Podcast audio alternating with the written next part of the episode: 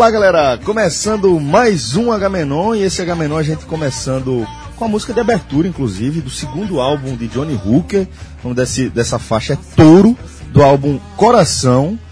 Não está aqui por acaso, vocês podem ter certeza, além de ser é, o novo álbum de um artista que a gente gosta bastante, pelo menos que acho interessante o trabalho de Johnny Hooker, também estará em outra pauta aqui do nosso programa, né? Esse é o lançamento musical mais relevante da semana, já que agora o Agamenon trata-se de uma revista semanal, Semanal. em formato de podcast. Esse é de fato o lançamento musical, ainda mais no contexto de Pernambuco, da semana.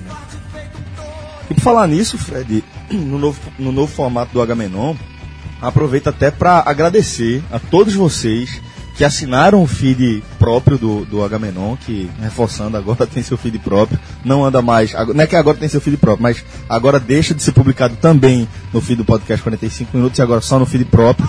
É, Próprio e exclusivo. próprio exclusivo, Prime. Porque é, graças a, a essa audiência, a esse esforço de vocês aí, o Agamenon esteve durante alguns dias dessa semana liderando o ranking da categoria onde está inserido, né? Que acaba sendo a categoria esportes e diversão. O que é curioso porque ficou à frente, inclusive, do próprio podcast 45 minutos. Esteve no cacete, ainda tá. Ainda galera. tá? Olha aí. Tá aqui no programa da- do iTunes, ainda tá aqui. Então a gente tá gravando aqui nessa quinta, nessa quarta-feira e tá vendo aí o Eu tive duas sensações quando, quando, quando o Rafael postou no grupo o print, né? Foi acho na terça-feira ele postou no Tu viu direto pro podcast, não foi? Eu vi logo o podcast em quinta, Rafael. Porra, é por- é por isso que a gente vale a pena trabalhar até de madrugada. Aí eu vi o podcast em quinta eu fiquei, porra, porra, beleza, é bom estar entre os cinco, mas a gente já teve tantas vezes em terceiro, em segundo, em primeiro. Aí, passa, mas beleza, tá em quinto, né?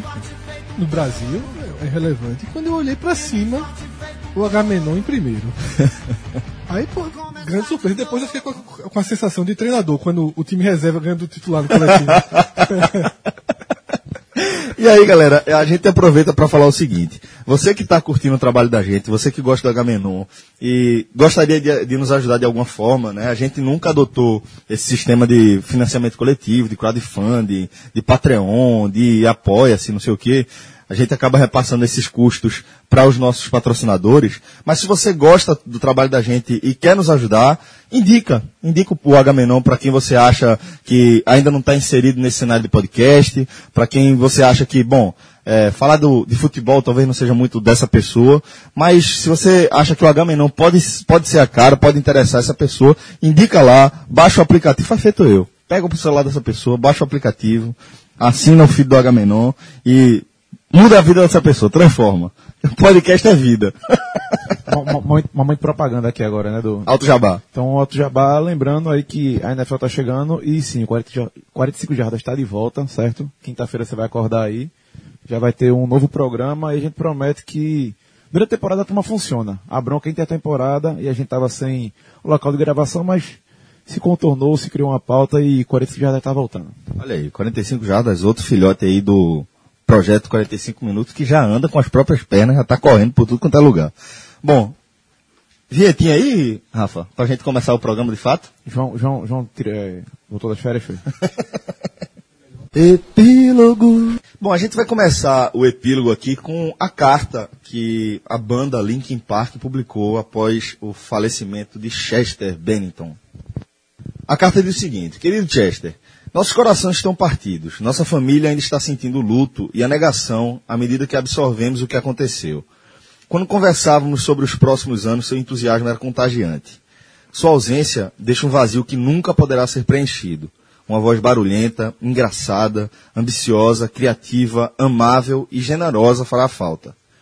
Talinda, a esposa do cantor, e a família agradecem e querem que todos saibam que você foi o melhor marido, filho e pai. A família nunca estará completa sem você.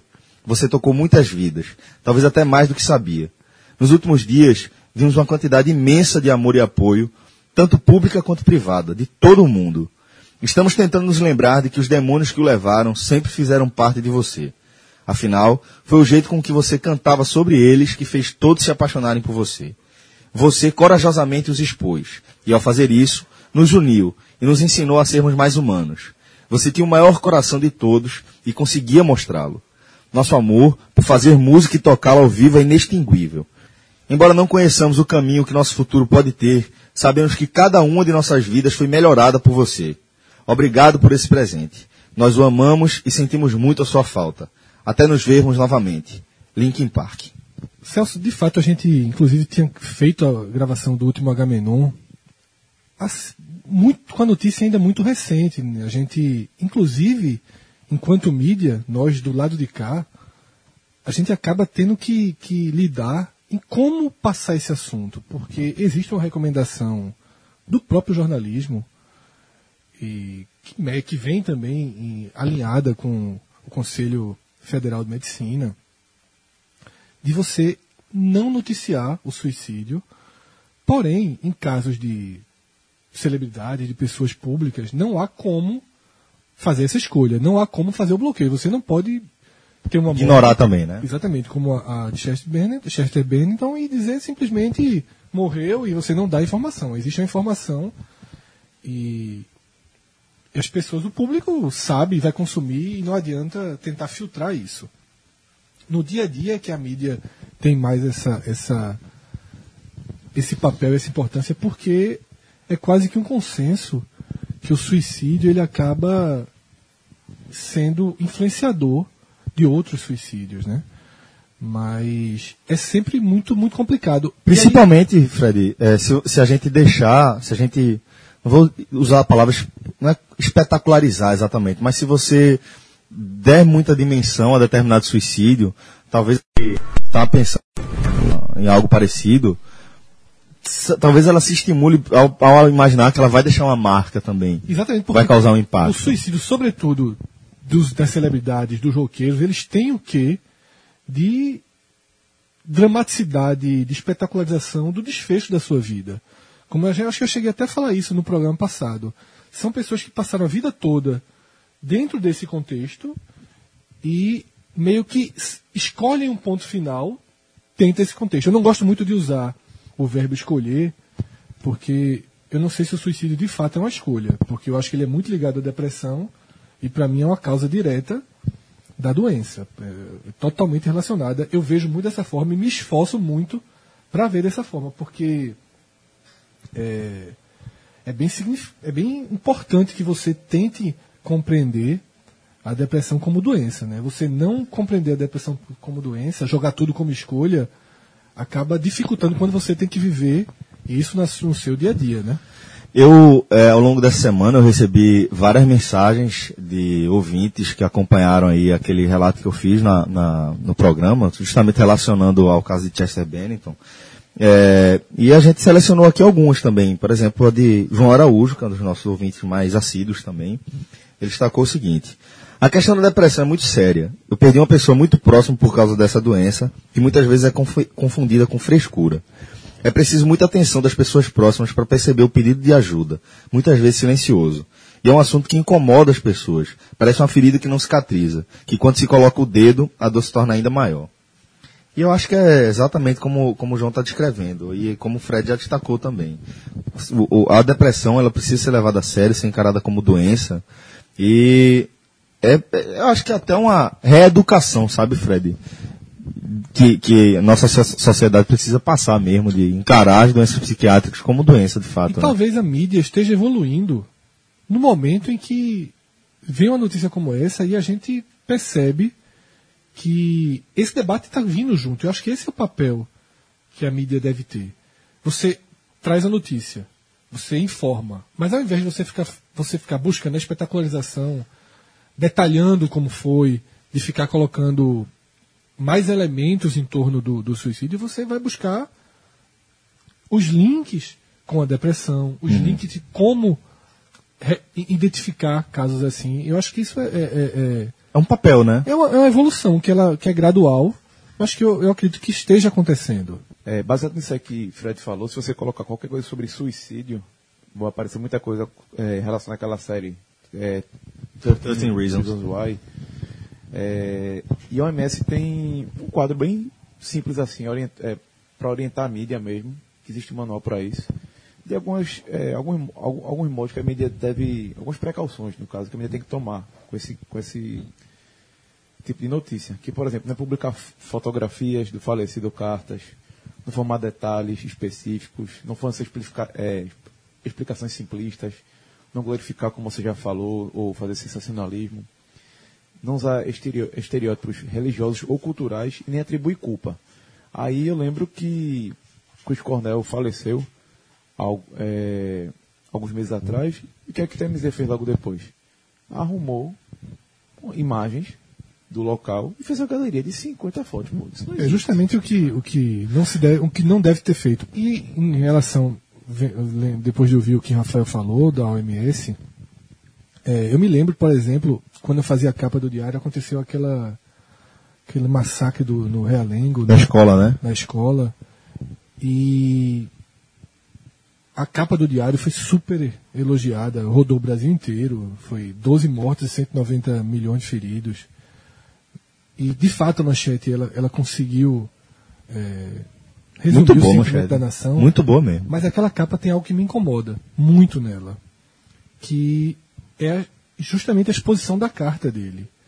Hum. Que queira ou não queira é, um, é, é outro caso, que é suicídio, mas antes do massacre, ele, ele muita gente também tem esse, tem esse suicídio, né? Faz um massacre uhum. e se mata e a publicação da carta a, acaba também sendo uma, uma, forma de não sei se de incentivo, né? Mas você abre essa possibilidade de, de outros lerem e de alguma forma a gente não pode controlar a mente humana, a própria a própria consequência da depressão. Então esse, esses essas dicas são bem importantes. Inclusive, é, Celso, é, tem, na, o próprio CFM, né, que é o Conselho Federal de Medicina, ele tem uma cartilha de 52 páginas sobre o suicídio. Quem tiver interesse pode ler, porque justamente para ter cuidado, sobretudo se você trabalha com mídia de alguma forma, para ter cuidado. Agora, outro ponto interessante que Rafael tocou é justamente isso. Quando você faz qualquer busca sobre suicídio hoje, é, é uma enxurrada de reportagens, análises, textos, tudo sobre a série. Né? E eu resolvi ver depois de muito tempo. Eu assisti a série. E na dividida, eu fiquei do lado dos que consideraram a série positiva. Do que acha que ela traz o, o debate de uma forma inteligente. Porém, é fácil dizer isso estando de fora. Tá? Para quem está de dentro, para quem tem filhos com, com alguma, alguma vulnerabilidade nesse sentido, para quem enfrenta, é natural que tenha outra visão também. Porque é um tema tão complicado de se tratar que sempre que você tratá-lo, inevitavelmente ele pode gerar um desdobramento na sua vida. É muito delicado. É um assunto muito sensível mesmo, muito delicado de fato. E tem um documentário muito bom também, fortíssimo, The Bridge, a ponte, que ele filma. Ele coloca simplesmente. A ideia inicial do documentário é fantástica. Ele coloca uma câmera é, no leito, é, na margem do, do rio, em São Francisco, e voltada para a ponte. E vai filmando ela fica um ano, se não me engano, na câmera todo dia. Ela filma uma série de suicídios. Porra. Pessoas que se jogam da ponte porque é absolutamente comum isso lá. Então, e depois ele vai atrás de contar aquelas histórias. É bem interessante, é muito forte o documentário, mas é, é uma porrada. E aí você, inclusive, Celso, o, o, o, a câmera consegue mostrar a pessoa antes, na, o último dilema. E alguns, inclusive, tem essa questão da, da, da influência da espetacularização. Né? Tem um que você. Tem um, um, dos, um dos caras, por exemplo, ele abre os braços, um cara tem um cabelão assim. E aí. A forma com que a pessoa salta mostra diz um muito, pouco, né? diz muito, diz muito. E depois o próprio, o próprio filme, o próprio documentário vai recontando essas histórias e, e é bem impactante. Então é um documentário de 2006 e está disponível no YouTube. Eu abri aqui para ver, tem tanto legendado, alta definição.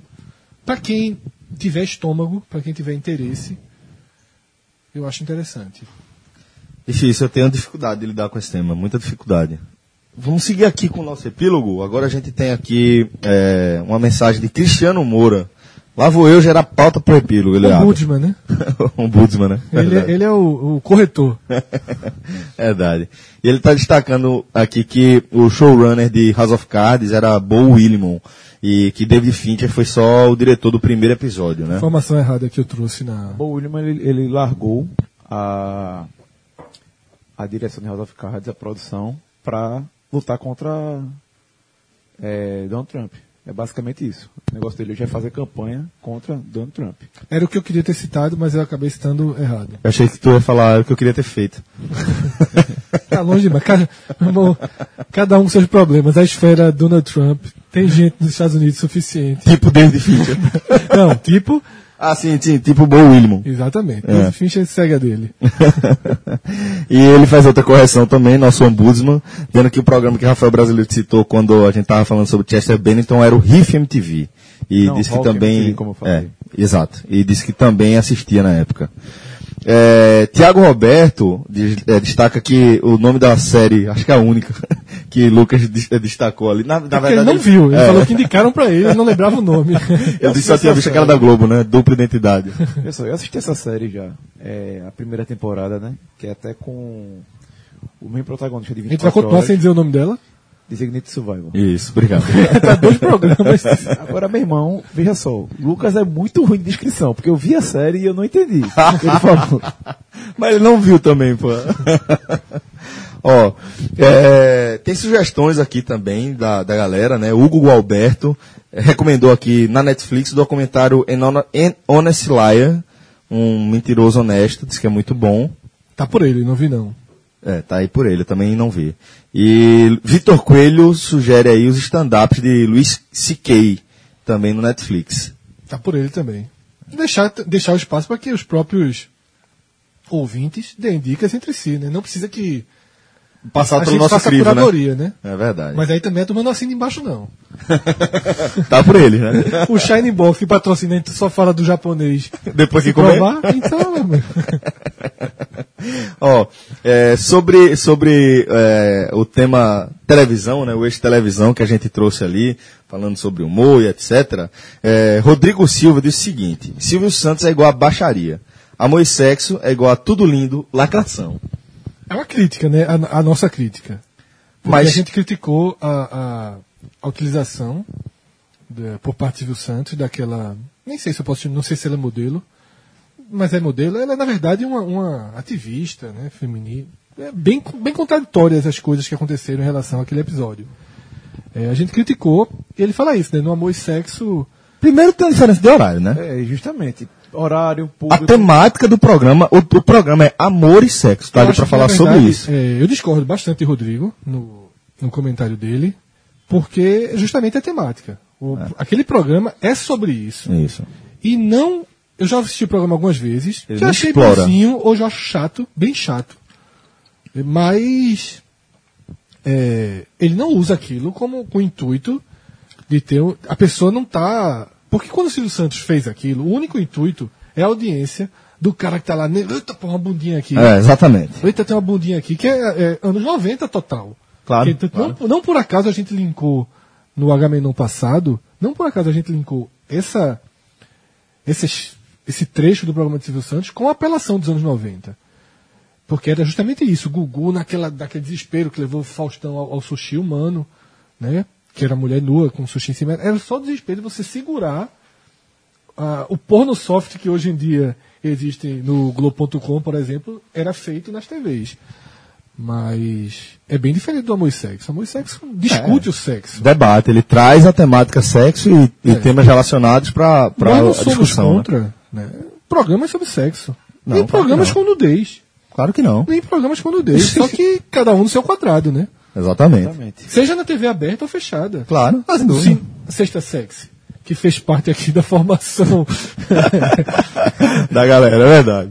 Sexta sexo. ah, esse quer, quer ser novinho. Não, assim, se- sempre vê, né? Sexta sexo, tô lembrando. não, É porque Sempre. Vê é o, foi a continuação da Sexta Sexy. Ah, tá vendo? Tô, tô falando sério. Muita gente assistia porque era depois da NBA, né? Foi aquele a Bandeirante passava era a NBA Band, e aí... Esperta, né? Público É. masculino, sai do Exatamente. esporte pra outra coisa. Não, veja só, a turma que, como o Celso é um, é um especialista aí, o, o pornô, o soft Um porn, especialista. seja como for, ele sempre foi utilizado com muita inteligência na TV aberta. Sem dúvida.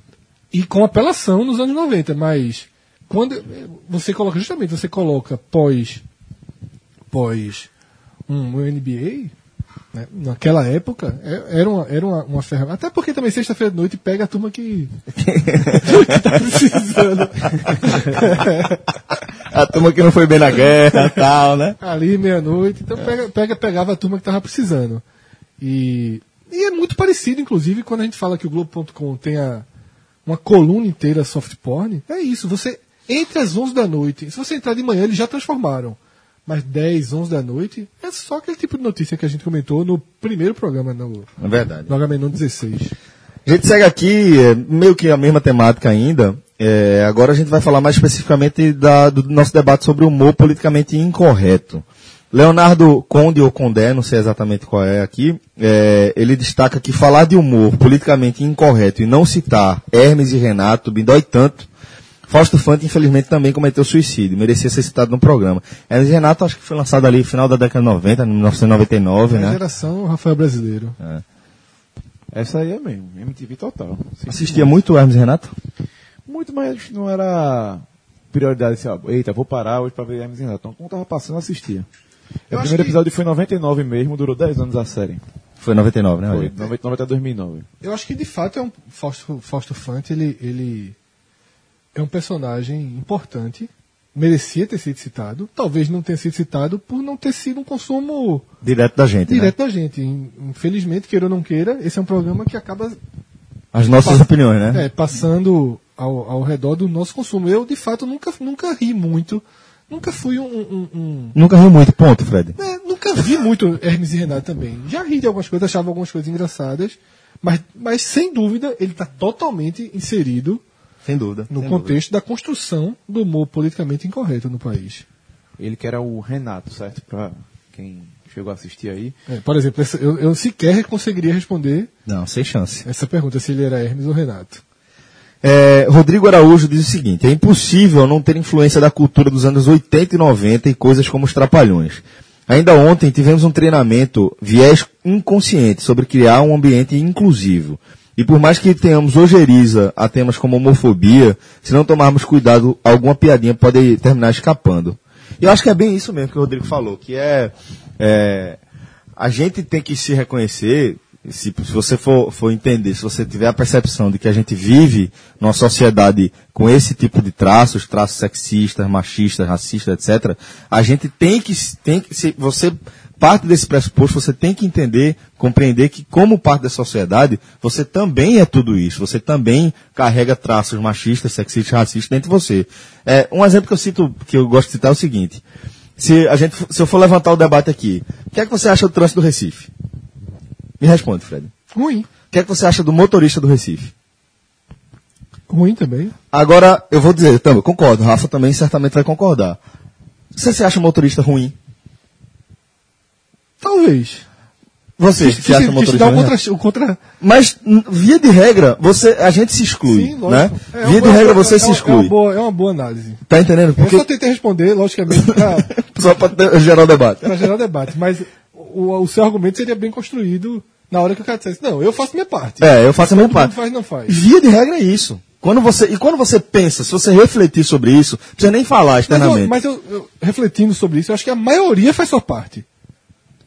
No Não trânsito, sei. eu acho que a maioria faz sua parte. Eu acho que assim, a maioria faz a sua parte durante a maioria do tempo. Mas a maioria, ocasionalmente, colabora. Eu colaboro para o trânsito Sim, ser ruim ocasionalmente. ocasionalmente. Entendeu? Quando você para em fila dupla para deixar rapidinho aquela encomenda na portaria do prédio, você tá, tá colaborando para o muito, trânsito ruim. Isso é só um exemplo. Que, só que você se exclui desse recorte.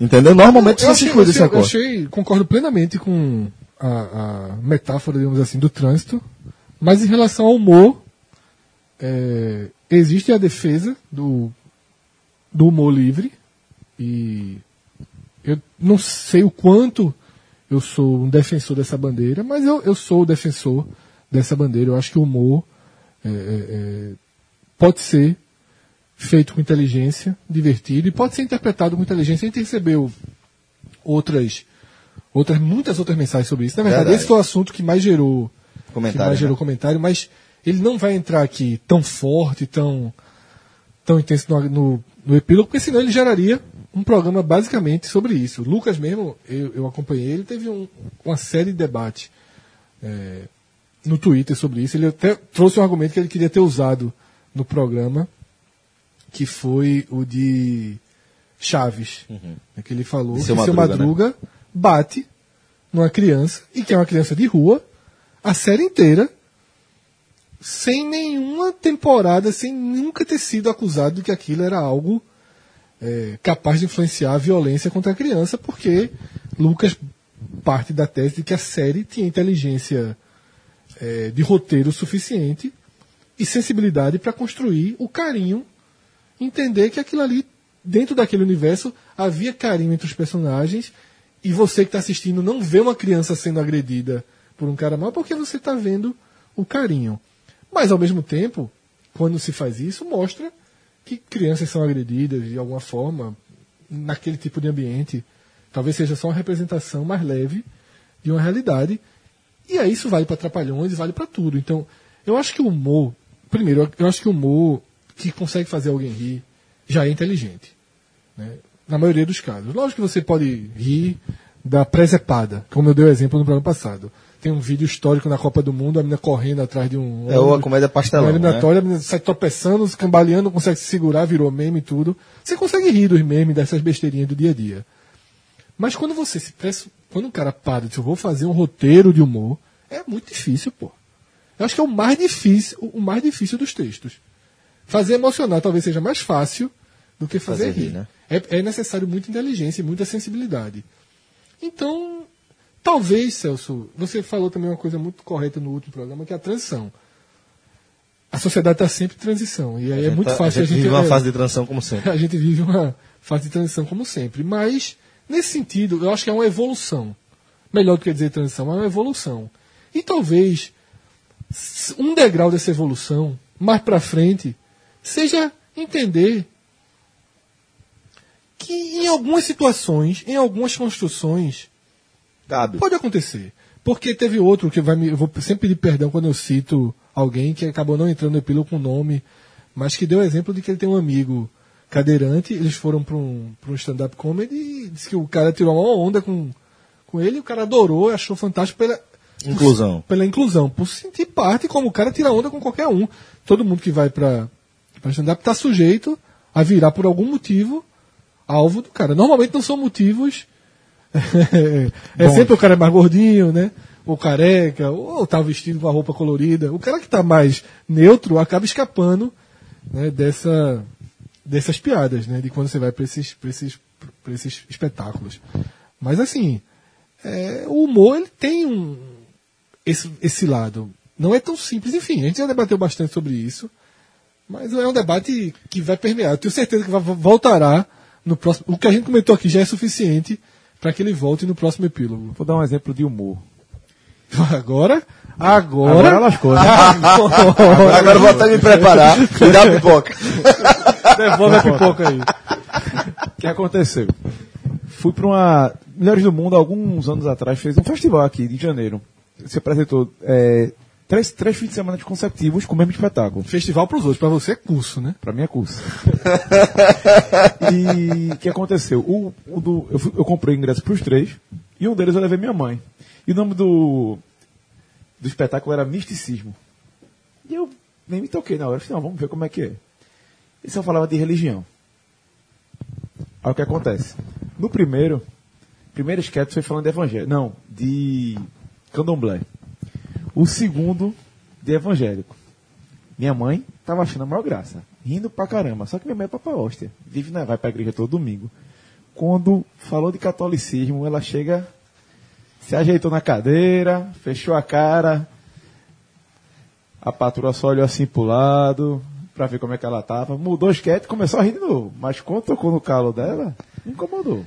Sobre, sobre religião, a gente recebeu também alguns comentários é, de gente citando que quando o Porta dos Fundos fala, é, faz humor com religião, é a mesma coisa de você estar fazendo humor com qualquer outra minoria dessa forma. Eu vou, eu vou dizer que eu discordo, discordo bastante, porque primeiro, é, não são minorias, certo? A gente não está falando da minoria. Minoria, talvez, fosse quando você estivesse falando de umbanda, de candomblé, e você trate mais como uma questão cultural e dá esse recorde de minoria. Aí, beleza, vamos concordar. Quando, quando fala, quando fala, quando é um humor voltado, quando a gente está falando do, do cristão, principalmente aqui no Brasil, não é a minoria. Pelo amor de Deus. Não é uma minoria. E até para não, não, não, ser contraditório com o que eu falei no Agamenon anterior, quando eu falei que o limite do humor é quando o outro se sente agredido, tem uma diferença básica disso aí, que vamos pegar, por exemplo, um, a questão racial, o negro ou o gay. O negro, o pensamento dele, né, não é impor que você seja negro também. Ou o gay, o homossexual, ele não quer impor que você seja homossexual também. Eu acho que isso é determinante para a gente diferenciar esses dois núcleos, sabe? O, o cristão, quando a gente fala de religião, tem muito disso, da imposição do que, que é, é, é assim, ó, o que eu penso é certo. Se você tá, não, não pensa da, da, mesma forma, você está errado. Você tem e faz parte do, da minha rotina, faz parte da minha cultura enquanto religioso, impor a você ou tentar convencê-lo a entrar para a minha filosofia. E aí é que eu acho errado. Porque quando é, o, o, o homossexual ou o negro, ele, ele pede voz, não é uma voz impondo o ponto de vista dele aos demais, mas sim uma, é a imposição do direito dele de pensar da, da forma dele. Né? É, e ainda que, logicamente, para todos os casos, vai haver sempre exceção. Isso é a única ah, regra não, que não tem exceção. É, é que para todos os casos tem exceção. É, vai ter representantes do, do movimento negro tal que tem um tom de imposição. Sim. Assim como vão existir pessoas que seguem que seguem religiões e, e não, não tem total discernimento de que aquilo é pessoal. Sim. De que aquilo é escolha pessoal. Né? Nada é. Mas eu concordo com a sua visão de que, numa análise geral, e a é, gente, é, é geral, que a gente tá pode fazer, a gente não pode fazer análises individuais. Recorte, né? A gente não pode dizer, ó, sobre os, os, evangélicos, mas aqueles. O meu vizinho. É, meu né? vizinho, aquele meu amigo da faculdade não conta, porque aquele. Enfim, todo mundo vai ter consciência. Até porque, veja só, se o cara que está nos ouvindo nesse momento, ele é evangélico e ele trata isso como uma questão pessoal, certamente ele conhece quem não o faz. Claro, claro. Certo? Então ele vai entender que, que essa, esse seu argumento é um argumento interessante. Ainda que eu tenha a minha observação de que o, o, no humor, o humor é meio. é meio tudo ou nada em alguns momentos. E, e acho que, que muita gente, como o Rafael falou, se incomoda e o limite é, é, é o incômodo, mas que quem se incomoda não consuma aquele tipo de humor. Isso. Também acho que, é, que isso é outra é outra que o cara que se incomoda com Porta dos Fundos não assiste Porta dos Fundos. Acho que ninguém tem que pensar que está fazendo, ainda mais nos tempos de hoje, um programa para todo mundo. Porque não tá, né? É, porque não tá. E assim, alguma coisa pode, pode lhe encher o saco em algum momento, né? Pode ter humor contra. Você pode ser alvo de humor por ser nordestino, você pode ser alvo de humor por ser, por ser direita, você pode ser alvo de humor em N contexto, sendo maioria ou não, sendo minoria ou não, você pode, por ser gordo, por ser. Em algum momento, aquilo ali lhe atingir. É. Né? Por exemplo, o cara é, é, acha Porta dos Fundos massa. O cara é torcedor do esporte, aí aquele, o cara do Kibe vai lá e faz a piada de 87. Aí o cara passa a achar uma merda. Exatamente. Aí é apelação, né? Exatamente. exatamente. É, aí a turma, não, aqui não, pô. Porque o cara do Porta dos Fundos, como é Kibe, né? É, Kibe. Tá bem. Tá, é, ele é um cara, eu acho ele engraçadíssimo, sinal. O cara é flamenguista, tal, veio aqui no Recife, esculhambou. Eu antigamente discutia merda com ele no Twitter há, há 10 anos, sei lá, 5 anos. Ainda quando ele era só do Kibe louco, né? É, mas é um cara engraçado, é humor, pô. Assim, é como aqui pé que a turma só acha graça quando a capa é dos outros. É né? dos outros. Né? Quando não é, já é, porra, esse é um filho da puta, é rubro Jornal merda. exatamente, jornal merda, pra quem dá atenção, 25 centavos, 50 centavos, pra morrer de fome. Aí a turma vai batendo até a alma, né? Bicho, é, tu, foi, tu falando aí, essa questão de 87, eu lembrei de Mário Júnior na Transamérica. Botei meu pai um dia pra escutar a resenha Transamérica. O mestre do mundo, Rafael. As coisas, as coisas começam é, a clarear. Aí o que acontece? Mário Júnior tirando onda com Santa, com esporte, minha parte foi a maior graça, se abrir, né? Quando chegou a parte do Náutico, ele tirou onda com o Náutico, ele. filho da puta, rapaz.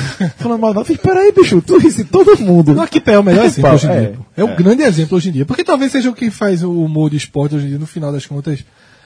Mas claramente é Mário Júnior Transamérica e o Arquipé. Né? O resto é mais comedido. Ou não, né?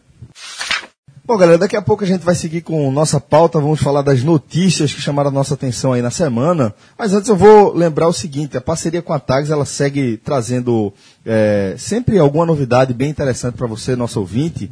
E eu vou trazer uma novidade aqui que eles trouxeram, que é para você que trabalha muito com laptop, né? Trabalha com laptop no colo, tal, aquela confusão, aquela coisa complicada. Ou então que você coloca o laptop ele começa a esquentar demais. Eu olhei a notícia, Celso, não sei se tem relação com isso. Estava procurando notícias da semana, não selecionei, mas que disse que nos países ocidentais a fertilidade dos espermatozoides foi reduzida em mais de 50% nos últimos 40 anos.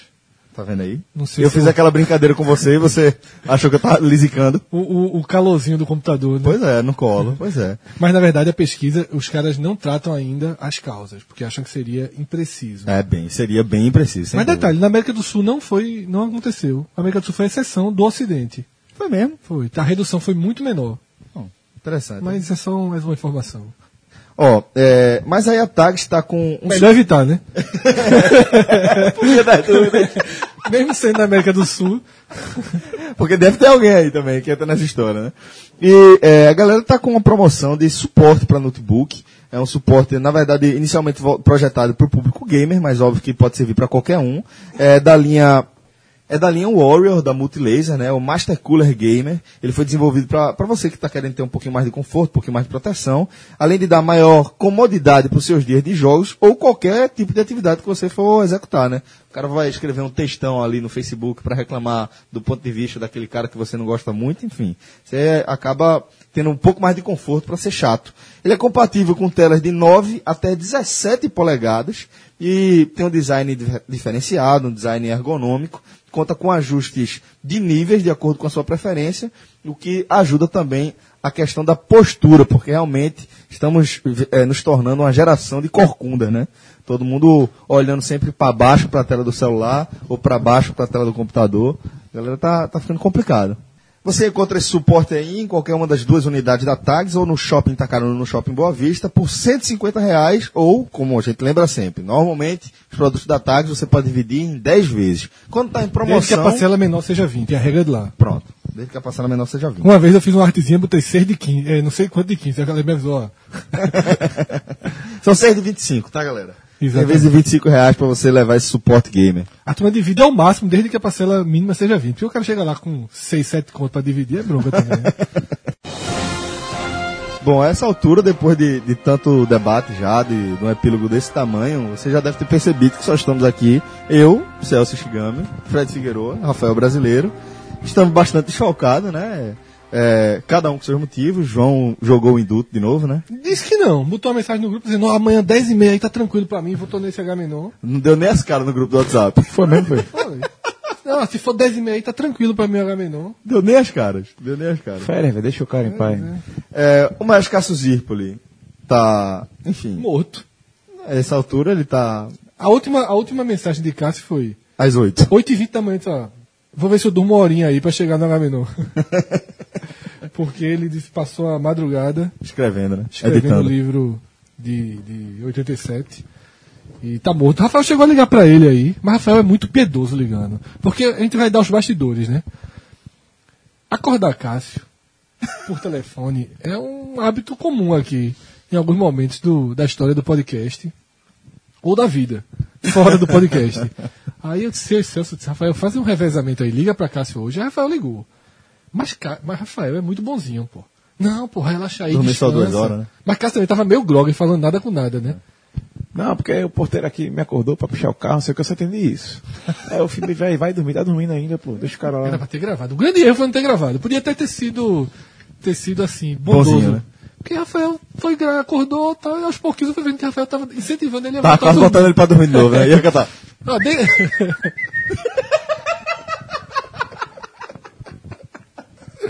Mas aí o bom de- da ausência de Cássio, por exemplo, de João, é que a gente pode falar mal deles. Se ele não se sentir agredido, né? Exatamente. Será que eles vão escutar? A medida do humor é não agredir. Não agredir, né? Então, né, deixa quieto. Porque tá rolando, comentando nos comentários lá do nosso canal do YouTube, né? Que tem algumas agressões lá, né? Eu não vi ainda não. Mas gostei, gostei, gostei bastante. Inclusive, Eu vou assistir. É um bom programa de humor comentando nos comentários. É, do- é, o- pra mim, veja, é o melhor programa do nosso canal de humor, do nosso canal do YouTube. Pra mim é disparado o Até melhor porque a gente só programa. agride nós mesmos, né? Só não, somente. E, e só- somos agredidos, né? Porque, meu irmão. É, que é só. é- Cagação de raiva que aparece de vez em quando. E o outro integrante que tá faltando, o Lucas Fittipaldi, inclusive assim, acabamos de, de perceber que levamos um golpe, né? Total, ele disse que não tinha Não, como. não posso participar, tô na TV, vou estar trabalhando, não vou poder gravar na hora do almoço, aí Fred recebe uma mensagem. Qual é o WhatsApp da Confraria da Barba que eu vou lá cortar o cabelo agora? Ah, velho! Veio da família pra cá, né? Que golpe, hein? É tão pertinho, já vai na confraria, pô, deixa eu. Mas olha só, eu tô precisando cortar o cabelo, inclusive. Deixei ele crescer um pouco, tô mudando o perfil de novo do cabelo. Mas já tá na hora de dar uma, uma, uma cortada. Eu vou lá, tava. Por mim eu iria hoje. Não fosse aqui o Agamenon e as outras coisas da vida que tem logo depois, eu iria. Mas pra Lucas, a prioridade foi ajeitar lá o. Se fosse Cássio, eu entenderia. Não, se fosse Cássio, porra, velho, gente tava levando. Era, cancelava o programa, tem ia pra lá. Ia pra lá. É ambulância, é caso de emergência, né? Caso de urgência. Meu irmão, eu acho que quando Cássio entrasse assim, sai, sai, sai, sai os clientes tudinho. No comentando- três, quatro barbeiros. No comentando nos comentários tem um- uma parte sobre esse assunto aí. Que tá ligado, né? Cássio só sentou naquela cadeira lá do barbeiro depois Quando que o último barbeiro foi embora. Ele tava com meio que ele amarrasse ele. Ficou em pé, rodando, enrolando. Eu acho que um dia ele vai. Acho que, eu sinceramente, eu, ele nunca diz qual é o plano. Mas eu acho que o plano é ele um dia cortar e chamar atenção porque cortou. Porque não é possível. Tu não tá gostando, não, do. Tu tá- Acho interessante, acho que tá, né? Ah, Estiloso. dos outros, meu irmão, ele pode pintar agora de amarelo, metade amarelo, metade roxo. pra ver como é que fica. E a barba laranja. Galera, um, um Se você não ficar com essa, se você não tá afim de ficar com esse semblante assim, Roger, meio Roger de Renault de Casa Amarela. Mas se você não quiser ficar parecendo com Cássio, né? Esse visual de quem. Mas já usou, já vai a confraria da barba agora. Já, agora já vai, né? Faça também. como o Lucas, largue todos os seus compromissos. e vá pra confraria da barba. Pois é, o fato é que a Confraria da Barba tem os melhores barbeiros da cidade. Um abraço para Alex, que sempre faz a minha barba por lá. Denis também, desenrolado todo. Deni. Deni, isso, perdão. Eu já ia dizer isso, toda vez que tu manda um abraço pra Alex, eu vou mandar pra Dani, que é quem. Quem corta o teu cabelo. Exatamente, né? Então, Alex, um abraço para Alex, um abraço para Deni, um abraço para toda a galera. Galera que é freguês lá do, no FIFA, todos apanham. Mas é, se você também quer curtir lá, você precisa conhecer. A verdade é que você precisa conhecer a estrutura da Confraria da Barba. Outro dia postei uma foto lá em um grupo do WhatsApp, a galera perguntou que, que era, onde é que eu estava. Você estava num shopping. E não, estava na Confraria da Barba, uma estrutura que é pensada para você, pode ter certeza. Você que tem barba, tá, galera? Ou cabelo. Público masculino. Nesse caso, Ah, é, a gente- veja só, se você não tiver nem barba nem cabelo, é bem Roberto Lopes, ouvindo aqui agora. Não vai. Só se ele Não, gostar pode de tomar uma cervejinha. Pra dar uma lustrada. É, massagem, Verdade. unha, lá tem podólogo. É. Então assim.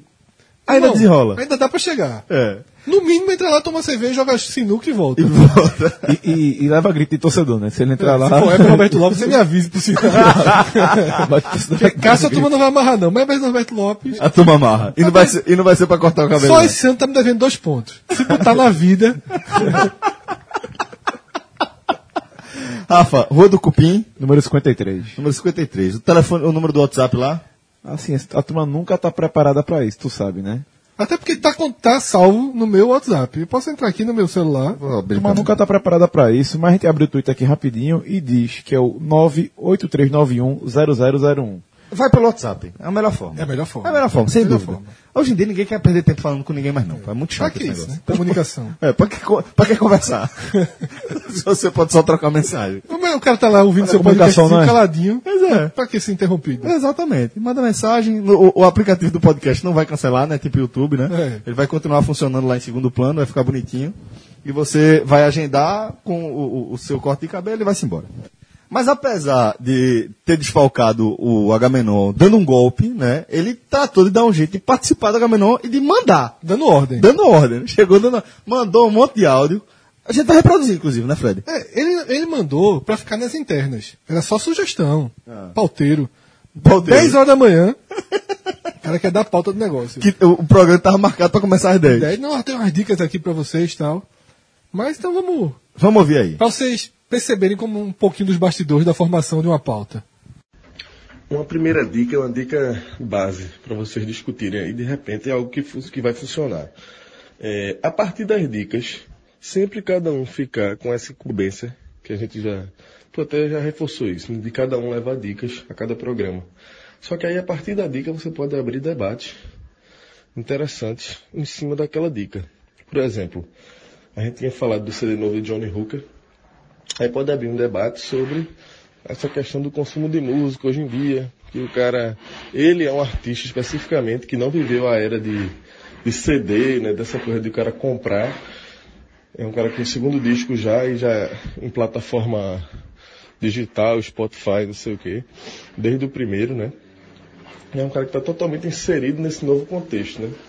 E aí discutir isso, porque nessa questão da compra mesmo, de, de você hoje em dia, você, isso é um paradigma da porra, eu acho. Você não mais compra, é, não gasta mais seu dinheiro direcionado a um artista específico, né? É um grande bolo e todo mundo reparte hoje em dia. Acabou esse negócio de individualizar é, a monetização do artista. Essa distribuição hoje é totalmente coletiva, né? Então fica um grande bolo. Eu acho que isso dá um debate legal. A forma de consumo, a relação do público e artista em relação ao consumo, em relação ao dinheiro, a negócio sabe? É, a dependência de- desse, desse canal de público-artista, porque hoje basicamente é show, né? Essa relação de público-artista em relação ao consumo. Inclusive, Lucas, é, vou te indicar um programa chamado Agamenon, a oitava edição, onde a gente tratou exatamente desse tema. Você pode aproveitar que está cortando o cabelo, escuta esse Agamenon aí, porque a gente tratou justamente desse E recorte. é longo, isso porque teve o, o programa inteiro e a gente ainda fez um spin-off com dicas. Onde cada um falou os cinco álbuns que marcaram sua vida, né? Isso. Agora a gente vai ter que editar o programa porque a Globo não permite a voz de Cabral. Cabral ainda fazia Cabral parte. meteu um Djavan, não foi, pô? Foi, meteu Djavan, botou. É foda. Mas aí eu tava, tô até lendo aqui, né? é, como foi o, o, o, o texto né, de abertura do programa. E o programa começa assim, aquela, aquela história, né? Meu pau te ama, meu pau te ama. Os versos. Tem uma interrogação, né, nos versos. se, se é que dá pra chamar de versos, de MC G15, não abre o programa por acaso. A música que desponta como hit do verão 2017 é o ponto de partida para uma análise sobre a indústria do sucesso musical no país, porque esse tipo de música domina as paradas nos rádios, no YouTube, nos aplicativos de stream. E aí a gente, a partir daí, na verdade, cri, debatemos bastante a música, mas é isso que o Lucas falou mesmo, a análise dele é essa. Hoje em dia, a forma do consumo do álbum mudou. E já, já estamos numa segunda fase desse processo. Que não é só mais a forma do consumo do álbum que mudou. É que a produção, o conceito de álbum mudou. Cada vez mais. Primeiro, o, a figura, o objeto, que é o single, o EP, que antigamente eram os discos pequenininhos, que chegavam aí para as rádios, um ou outro era lançado comercialmente, que vinha uma ou duas músicas. né? Era um, era um disco de vinil mesmo. O CD também chegou a ter singles. Eram mais para as rádios, para divulgação. Às vezes as rádios sorteavam. Isso voltou com força. Os artistas hoje é muito comum lançarem uma música no, nessas, nessas plataformas de streaming, seja Spotify, Deezer. Deezer. É, é- o conceito de álbum está mudando. O álbum em questão, por exemplo, Johnny Hooker, com 10, 15 músicas, 12, não sei quantas tem, é- existe um certo risco dele entrar em desuso. Das músicas serem lançadas aos poucos. Ele pode até vir depois um álbum compilando, mas várias bandas estão lançando duas, uma, uma por semana. Teve um disco recente de Tá lançando série. Feito série. Aí depois vem o álbum. Você lança cinco, seis, até para que as pessoas se acostumem com o álbum. Assim, antigamente, Fred, isso ocorreu. Algumas bandas, algumas bandas já, já faziam isso. Isso sempre foi feito. Sempre foi feito, mas Só tipo. que nunca foi tão público. É, As rádios, sempre você ia, dois meses antes de sair o- a música, você- o, o primeiro, o single ia pra rádio. Mas é justamente, Rafael, o que eu tava dizendo. A gente ouvia single, mas existia fisicamente aquilo. A rádio recebia um CD, ou lá atrás um vinil. Um- eles tinham uns cartuchos antigamente de Os rádio. né? cartuchos, isso. é, com o single. E, e existia um vinil que você comprava. As coisas mudam de nome, mas continuam sendo o que sempre serão, mais ou menos, né? É aquela frase de uma, de uma música de engenheiros, né? Aliás, Outdoors, que é isso. Mas está mudando. Você- a- o consumo. Nando Reis, bem interessante. Nando Reis lançou o disco recente dele, Pomar. Quase que a cada 15 dias ele lança no Spotify um show, uma- um show ao vivo do disco. Porque às vezes era comum você lançar o disco e um ano depois sair a versão ao vivo. Ele lançou a versão Recife. Tem inclusive Recife, não estou dando exemplo não. Tem a versão Recife, Salvador, Campinas, Porto Alegre. Porra, achei isso muito legal, velho. Você vai, você vai acompanhando. Segmentando mesmo, né? É, e você vai acompanhando, inclusive, o show se modificando Verdade. dentro uma música. na- no- no- Eu achei muito legal essa ideia dando Reis. E com isso, o que é que acontece? Ele volta a aparecer em lançamentos, porque no Spotify tá lá, lançamentos. Ele lançou o disco há sete meses, oito meses, mas a cada 20 dias ele lança, ou a cada mês ele lança uma versão ao vivo, lá volta ele Pra lançamento. para lançamento. Todo mundo que lança seu seu single tá lá em lançamento. Você entra, eu já, eu já chega também um susto com o Johnny Hooker em questão. Eu disse, Quando eu vi lá Coração, eu cliquei. Chega também um susto quando abriram 10, 12 faixas. Porque Paralamas. Não som- nem habituado mais. Paralamas, uma música. Otto, uma música. Todos os últimos que eu cliquei, uma música. Então, é, é, essa é uma mudança que está que, que, que tá em curso no consumo. Primeiro mudou o consumo. É verdade. Agora vai mudar a produção. É verdade, é verdade. Isso normalmente é o contrário, mas o consumo está ditando a, a produção. Por falar nessa- nessa questão de, de lançamento, quem está lançando nessa sexta-feira um single é Chico Buarque. Já é single, né? Já é single. Aí. É, a, a música Tua, Canti, Tua Cantiga, que faz parte de Caravanas, do álbum Caravanas de CD. Ó. Inédito, né? Faz tempo que Chico não Desde lança 2011 que não lança nada. E vai ser lançado no fim de agosto. Aí a gente já sabe, né? Quando começarem os shows, a tapa vai ser grande para comprar ingresso, né? inédito. 400 reais. Da última vez eu tentei, assim, 300, 400 reais. até pela, pela fila eu já desisti. Eu acabei indo. No final teve, porque acho que foram três ou quatro dias. No final entrou um peixe urbanozinho aí. Então, mas chegou. Porque é, é, é um bom show. O Chico é um, é um artista fundamental, né? Pra, E entrou pro Instagram, de- inclusive entrou com um ótimo post, né? tirando onda, né? É, que tinha que tirar, né? Todo mundo tirou onda com aquilo. Pela primeira vez, Chico Buarque tirou onda com sua própria capa de disco, né? É com o álbum Chico Buarque de Holanda, de- que é de 66. É o primeiro. Grandes memes da, da internet, né? É. Aí ele, a- a- é assim, ó, não tinha Instagram oficial, ele sério, agora tenho, eu sorrindo. Embaixo. A piada foi fraca, Foi mas fraca, mas... Usou o meme dele, o fato foi de ter sido Chico tornou a piada boa. E é Boa sacada. Pronto, Lucas, a gente até te deu uma moralzinha a mais aí, voltamos a debater esse tema aí, graças a você. Mas é, tem mais coisa aí pra gente, Lucas? Tem mais alguma, alguma dica, alguma ideia? Aí pode discutir também a partir da dica.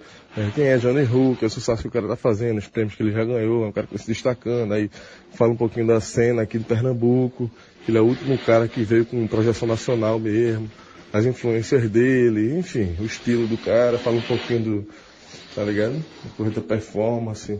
Acho que isso rende legal. Você, a partir da dica, abrir um pouco o debate. Bom, é, eu confesso que eu não ouvi ainda o álbum novo de Johnny Hooker. Gostei muito do primeiro, me chamou muita atenção. É, inclusive, ele é trilha sonora de um projeto inacabado meu, mas que um dia pretendo colocar ele na rua. É, acho, acho muito visceral, eu acho que foi é, é- é uma, uma alma despida ali cantando de fato. E pelo que, que eu ouvi rapidamente aqui dessa, dessa música que a gente ouviu, eu acho que ele consegue seguir a mesma linha. E Fred, eu acho até natural que ele siga a mesma linha, né? Que ele mantenha o mesmo estilo no segundo álbum, né? É, o primeiro ponto disso, Celso, é que até esse assunto que a gente comentou antes, né, da facilidade do, de se lançar disco, de se ouvir disco, dificilmente em outros momentos, em outros, em outro cenário do consumo de música, eu teria escutado o primeiro disco dele. Eu já conhecia a imagem, já percebi a repercussão dele, muita gente elogiando shows tal. Até que um dia eu disse, ó, vou lá, sem, gastar um centavo a mais. Por, isso é o que é o X da questão. Isso é mais Você tem acesso hoje a muita música, todo tipo de música. Então eu fui lá e escutei o primeiro disco dele e tive uma surpresa muito boa. Eu acho que ele traz elementos novos que a música do Recife hum, sempre teve, né, esse, flerte direto com brega, Com brega, por exemplo, que é algo completamente verdadeiro do consumo de música no Recife. Era meio deixado de lado pela continuação, né, pelo que sobrou, pela pelos filhos do Mangue Beat, digamos assim, né? Que acabou começando a andar muito em círculos e ele quebrou um pouco isso, quebrou alguns paradigmas. E nesse mesmo conceito do streaming, assim que eu vi que ele lançou o disco, eu fui lá e ouvi. Achei bom. Tive uma sensação parecida com a, que, quando eu escutei o primeiro, só escutei uma vez. Obviamente, lembra o primeiro. Eu estava conversando com o Lucas é, um dia desses, em off, sobre, o- sobre o disco. Já pensando até em trazer pro programa. Eu tava no meio da conversa. É, também. Lucas falou, agora achei muito parecido. Mas eu acho que o segundo disco, ele é de uma afirmação de conceito. Claro que algumas bandas, se você for fazer uma análise histórica, elas ajustam o rumo no segundo disco. Los Hermanos, de João. O, o segundo disco, o primeiro disco é que é o Patinho Feio do Los Hermanos. Eles mudam completamente o estilo a partir do segundo disco. Os próprios engenheiros, o primeiro disco, tinha uma formação que não é a formação clássica. Era um disco em que a gravadora chamava de Paralamas do Sul, na época, porque era um pouquinho mais. Uma Popzinho? música um pouquinho. Não, um pouquinho mais com escasinho, tinha, tinha um pouquinho dessa influência. A partir do segundo disco mudou e foi a identidade deles. Mas outras bandas não. O Legião, por exemplo, já, já traz sua identidade eh, no primeiro disco, o segundo é de afirmação. E assim como o Skank, e todas Rapa e todas as bandas relevantes Raimundos. Raimundo, são, são discos de. O segundo disco são discos de afirmação. Depois você acaba mudando, experimenta e dá errado, você volta, você faz uma, uma. Primeiro, que eu não sou um. Eu, a minha visão. Eu não acho que o artista tem que ficar mudando, experimentando o tempo inteiro, não. Quando necessário for, né? É, porque você já tem aquela mesma história. Eu não só vou ouvir eh, Johnny Hooker a minha vida inteira. Então, quando eu estou procurando Johnny Hooker, eu tenho que procurar algo que eu saiba o que vai estar ali. E que eu confio que vai estar ali. Porque se eu quiser ouvir eh, uma música mais lenta, eu vou ter uma música mais lenta. Se eu quiser ouvir heavy metal, eu vou ter heavy metal. O cara não precisa. Eu agora vou fazer um disco mais. Eh, eh, De samba agora. Samba. Porra, já tem muita gente fazendo samba. Ainda que os artistas Maria Rita que faz isso de vez em quando, né? é, tem alguns que fizeram isso ao longo da sua. Zélia Duncan faz isso. Pô, disco de samba Zélia Duncan. Pô, talvez não seja. Deixa que outros façam samba. Mas enfim, a liberdade é muito maior. Se aquilo tiver dentro do cara e o cara resolver gravar. Mas é. é- é- é- vou ouvir o disco outras vezes. para poder ter uma, uma, uma visão maior. Não é um. Apesar de eu gostar, não é algo que eu consuma no dia a dia. Ouvi três, quatro vezes o primeiro disco, se muito. Devo ouvir esse mais duas ou três vezes. Mas também acho que no consumo de hoje em dia. tá- Faz mais parte, do que, cara, é, tá mais do que bom, mais do que mais do que suficiente, né? suficiente. Acho que foi-se o tempo, talvez esse seja um assunto que eu vou De deixar. furar o CD, né? É, que seja um assunto que vai ter é, é, é, continuidade com o próximo que a gente vai debater. Não sobre ele, né, que a gente tem mais um, mas sobre o fim do, da era analógica. E meio que se interrela- interrelaciona isso, porque antigamente um disco guarde aquele disco. Assim, você tinha um disco e você tinha oito discos. É. Você tinha sete discos. Você não tinha muito. Você dependia demais daquilo. Hoje em, dia, tem- hoje em dia você paga um valor menor, metade do que você pagaria em um disco. E tem todos os por discos, mês você mas- tem todos os discos que você É a quiser. regra do jogo, né? Não sei se é melhor ou pior. Isso a gente vai discutir daqui a pouco. Eu acho melhor, mas a gente vai discutir daqui a pouco.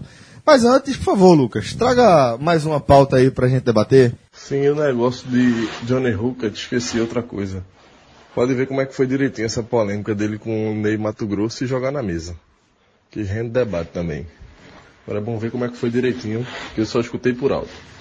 E aí, acho que, é, paralelamente ao lançamento do disco, essa polêmica envolvendo Johnny Hooker e a opinião dele sobre Ney Mato Grosso, talvez tenha até ganho mais peso, mais relevância ainda do que o lançamento, né, Fred? Celso, é verdade. Tudo começou com uma entrevista de Ney Mato Grosso à Folha de São Paulo. E Ney falou que não gosta de ser intitulado um artista gay. A frase de Ney foi a seguinte: Nunca peguei essa bandeira, não me interessa. Acho que sou útil assim, falando, conversando. Eu não defendo gays apenas, defendo os índios. Fiz um vídeo recentemente pedindo a, demarcação de terras. Defendo negros que estão na mesma situação que viviam nas senzalas. Estão presos aos guetos. Ney, ele, ele, na verdade, tem uma outra hora que ele fala nessa entrevista assim, eu sou humano, né? Eu não sou gay, eu sou humano. Ele, para mim, é uma visão que tenta desmistificar essa separação. E é como se fosse um passo à frente até. Porque, ainda que Ney diga isso, Ney é uma representação dessa bandeira só no fato de ele ter rompido todos os paradigmas da sua época ao cantar e se apresentar daquela forma. A nossa geração É um dos grandes É. intérpretes da É. música brasileira, até por isso também. Quando, quando a gente é adolescente, criança da nossa geração, e o cara quer chamar o cara de gay, muita gente chama, vai, Ney Mato Grosso. Era comum, é. porque ele era um símbolo disso. Ele é um cara que rompeu essa questão. E ele talvez tenha sido um dos primeiros que a nossa geração lá nos anos 80, quando a gente está com 10, 11, 12, 15 anos, que quer. Vai, Ney", era justamente, ele era. Esse, qual era a representação do homossexual na grande mídia? Ney Mato Grosso. Era a mais forte, a mais clara. Isso para mim é uma bandeira muito corajosa. E aí veio veio Johnny Hooker numa entrevista aqui na Folha de Pernambuco. E junto com essa entrevista, Johnny Hooker chegou a escrever no Twitter o seguinte: é inconcebível ler a frase que gay o caralho, eu sou ser humano, no país que mata mais LGBT no mundo. Então, Johnny foi uma linha de frente, eh, criticando bastante a postura de Ney. E eu acho que nessa dividida aí, vai perdendo. saiu perdendo. Por, por, não, por ter sido primeiro. Ele foi dividir essa bola com meio fio, Fred. É, é primeiro, se prendeu a uma frase. Isso. Desconsiderou isso que eu falei antes. Isso. Todo o histórico de Ney, que depois, em outras entrevistas, o próprio Johnny Hooker foi. foi Amenizando. reor- amenizando, reorganizando seu pensamento, talvez inclusive não só amenizando no sentido de, de, de segurar, mas de de fato ele pensar. Ponderar, aquilo. né? Às vezes o cara. Dedo nervoso, né? Quantas Dedo vezes nervoso. João, que é o nosso maior representante dos dedos nervosos, escreve besteira na internet depois vai consertando. Ponderando, né? É, é, normalmente previsões sobre futebol. mas vai ponderando. É mais ou menos isso, né? Você às vezes escreve na raiva, numa interpretação imediata, e depois você vai justamente o que a gente está fazendo aqui, tranquilamente, friamente, é muito mais fácil, né? Johnny Hooker pode ter falado isso e depois ter entendido a expressão, a história, tudo que estava por trás, inclusive um cara que é muito mais velho que ele e que já carregou a bandeira e que agora talvez se deu ao, De passar essa, essa, esse ofício para outra pessoa, é, né? exatamente. É uma bandeira muito defendida, e, e Ney hoje tem outras bandeiras para defender, e talvez tenha, tenha assimilado que a melhor forma de continuar defendendo a bandeira que ele sempre defendeu É não, Ney, não fazer é dela viver exclusiva, normalmente. né? É, viver normalmente. É, porra, eu vou. Já tenho uma condição de vida é, normalmente. E ele sabe que outras pessoas, outros ativistas estão com a bandeira. Então, é, cada um faz, tem sua parte no contexto. Mas eu vou fazer outra ponderação aí, Fred, porque eu tive a oportunidade de entrevistar Johnny Hooker por ocasião do lançamento ali do primeiro, do primeiro álbum dele. É, como disse, achei excelente o álbum e na época eu ainda estava no Diário de Pernambuco e estava, inclusive, fazendo muitas transmissões ao vivo lá pelo Facebook do, do Diário, meio que trabalhando ali indiretamente com tua equipe, né? É, e, assim, eu, obviamente, sempre que você vai entrevistar alguém, você se prepara, lê um pouco sobre a pessoa e tal, não- eu não tinha tantas informações sobre Johnny Hooker. E pela performance de Johnny Hooker, pela maneira como ele se veste, até agora mesmo no segundo álbum, o figurino do primeiro álbum pra mim era é inevitável perguntar isso. Eu perguntei pra ele o tipo de influência que Ney Mato Grosso tinha na vida dele, na carreira dele. Velho, a gente tá falando de Ney, Ney é um cara absolutamente performático. Ele é um cara que ele se transforma ali no palco, ele apresenta quase uma peça teatral em cada música que ele faz. E Johnny Hooker, de certa forma, com aquele figurino, com aquele visual, estava levando aquilo também. Para mim foi inevitável perguntar. E ele foi reativo. Ele não gostou da comparação. Ele é, é, falou muito rapidamente sobre Ney Mato Grosso, mas dizendo assim: não, não me inspirou em nada não, acho um artista bom, mas não tem nenhuma inspiração com ele não.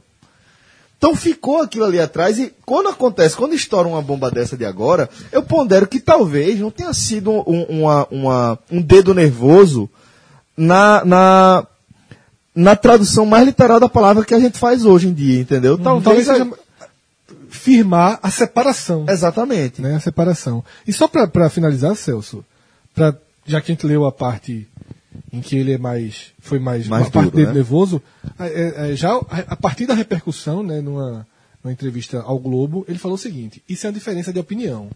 Não há rixa entre artistas. Só me, incomodei, só me incomodei com a fala dele. A sociedade não vê os gays como seres humanos. Acho o Ney um artista genial, revolucionário, libertário, um artista imprescindível. Mas isso não torna incriticável. Se você não quiser abraçar a causa, ótimo. Mas dizer gay é o caralho demonstra um desdém pela, pela causa. Acho que foi agressiva. Ok, é uma visão. É, eu acho que é uma visão, é uma visão de Johnny Hook, eu acho que é uma visão, principalmente, de quem tá carregando essa bandeira. E acho que o fundamental, Celso, é o seguinte aí. Se fosse Celso chegando aqui dizendo gay é o caralho, talvez fosse agressivo. Se fosse é, é, qualquer outra pessoa, que não nem Mato Grosso, velho, que já que tá, na, na verdade, mostrando uma, uma segunda leitura, talvez. Uma evolução que talvez a causa ainda não tenha conseguido evoluir dessa forma. A prova é que, que não, é que o próprio Johnny Hooker não, dessa maneira, não né? se sente ainda é, é, dentro de uma, de uma de uma que a sociedade o enxerga como ser humano. O próprio Johnny fala isso.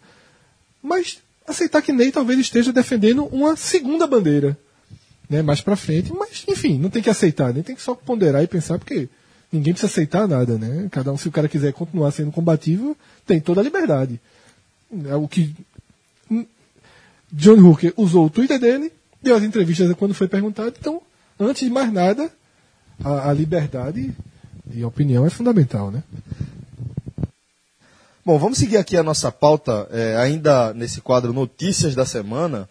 Fred, o Nexo Jornal, ele trouxe uma matéria interessante, é, um, um questionamento sobre o que significa ser a última geração que viveu o mundo analógico.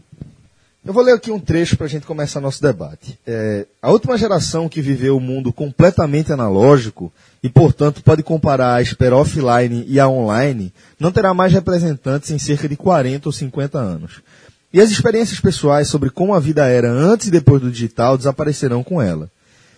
Harris defende que qualquer pessoa que tenha nascido. Harris é o, o, o canadense que traz essa, essa, esse questionamento. Michel, né? é, Michel é Harris, autor do livro O Fim da Ausência, Pronto. que é a base dessa matéria. E ele defende que qualquer pessoa, aí já estou retomando a matéria, que qual- qualquer pessoa que tenha nascido antes de 1985 faz parte da última leva de seres humanos que sabe o que é a vida sem internet. Estão fazendo a peregrinação do antes para o depois, escreve Harris. O antes é um mundo em que a comunicação era mais lenta e acontecia de maneira completamente diferente, no qual havia menos tipo de entretenimento e os pensamentos e opiniões pessoais das pessoas recebiam menos atenção pública. Perfeito, né? Um, um grande retrato do nosso tempo e especificamente da gente que está falando esse programa, da nossa geração, Que faz o link, né? que é essa geração que atravessou e entra na pauta nesse programa justamente no dia, é um dia simbólico, que é o dia em que a, o, o dia mais esperado da história do NETV. É o dia em que a TV analógica foi desligada no Recife. Verdade. E qual é a consequência disso? Prática? Para nosso meio, Nenhuma. nenhum. Você que está ouvindo, o cara que ouve podcast, Nenhuma. não teve nenhum. Por isso que o NTV, que fez o trabalho, que de certa forma tinha que fazer, porque ele não está conversando com a gente, Isso. ele está conversando com camadas e camadas e camadas e camadas e camadas da sociedade.